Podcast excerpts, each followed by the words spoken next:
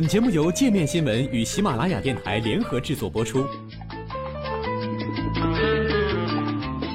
界面新闻五百位 CEO 推荐的原创商业头条，天下商业盛宴尽在界面新闻。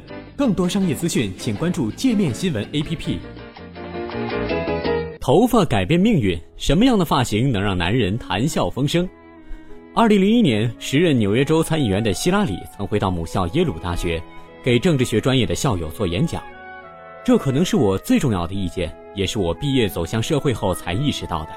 他这样说：“注意打理你的头发，因为别人也很在意你的发型。”多年以后，成功阻击了希拉里重返白宫的奥巴马，证明了他的话一点不假。奥巴马以一头圆寸短发打造了干练、朝气而亲民的形象。最近在加拿大进行的调查显示，男性正越来越关注自己的头发。认为这是自我形象的重要部分。该研究的作者纽芬兰纪念大学的社会学助教罗斯说：“男人们爱打理头发，已不再像以前那样被认为是缺乏阳刚气质的体现。男性会根据头发的疏密和长短来确定发型，以融入同龄人圈子之中，或让自己看上去更年轻、更强势，或者表达对自由的向往。”路易斯维尔大学的心理学家坎宁安说：“他们还会关注时下的流行发型，以及考虑社会的接受程度。”他们心里很清楚，把头发弄得蓬松竖起，或者留着胡茬，能传递什么信号。约有三分之二的美国男性会在接近三十五岁的时候大量脱发，百分之八十五会在五十岁之前顶部头发会变得非常稀薄。一份最新的研究显示，不管男性还是女性，都会偏向于认为，比起头发浓密的男性，秃顶的男性显得更猥琐、有侵略性。而在另一份过去十年的研究中，多数受访者认为，谢顶的男性给人的印象是不那么自信，也难以获得别人的信任。坎宁安认为，尽管谢顶在当代意味着成熟与智慧，但在美国，年龄比智慧更有优势。他建议，脱发过于严重的男性不妨考虑全部剃光，这样看起来会更有活力，不会显得那么老态龙钟。二零零九年，奥巴马正是凭借着年轻朝气，打败了共和党年迈的对手麦凯恩而当选总统。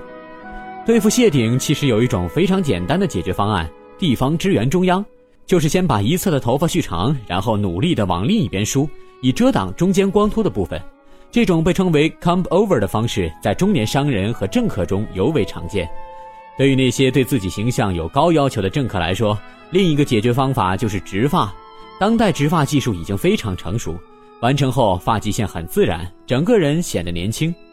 许多形象专家相信，美国政坛的长者，七十二岁的副总统拜登在几十年前就植过发，但当时技术不完善，因此现在顶部的发际线看上去很不自然。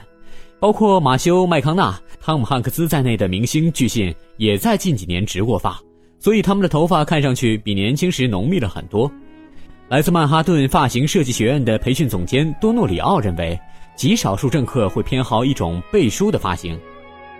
例如，最近大火的共和党总统候选人特朗普梳的复古式飞机头，多诺里奥说，特朗普的类型非常特殊，他的客户里还没有人要求做那样的发型。有些男性过分讲究他们的头发，让他们看上去更舒服、更自信。像特朗普那样非常规处理自己的头发，表明这个人更善于社交。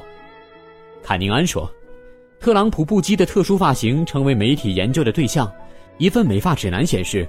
做特朗普的这款发型需要两个关键步骤：先把头顶部分往前额吹，再往后吹干定型。但比起这个技术性问题，人们可能更想知道的是，他为什么每天要费那么大的劲儿来整发型？他想让自己看上去像时髦的年轻人一样去征服世界。坎宁安认为，但如果特朗普想和商界和政界老手过招，这样的形象是行不通的。他很可能会改为传统的侧梳型。特朗普自己也说过。如果当上总统，他将没时间来打理目前的发型。一般来说，短头发表明自己来自某个成熟而传统的职业体系中，他们严格遵守规则，尤其是政客和商人。而长发的嬉皮男性想表达的则是对自由的向往，因此艺术家和叛逆的年轻人更流行长发。除了头发的类型，脸上留有少许毛发会让人看起来成熟，雄性特征更明显。在最近的一次调查中，女性认为脸上留着精心打理的胡须的男子社会地位更高，脸部留着毛发的男子还会发出这样的信号，他们更为离经叛道。但这一招显然在政界可能吃不通。颜值超高的共和党议员保罗·莱恩曾是奥巴马连任对手罗姆尼的钦点副手。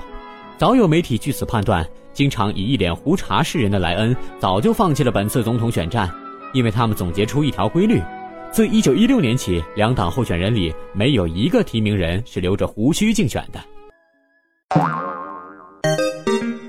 还想了解更多世界各地的商业趣闻，请关注“界面天下”频道微信公众号“最天下 The Very World”。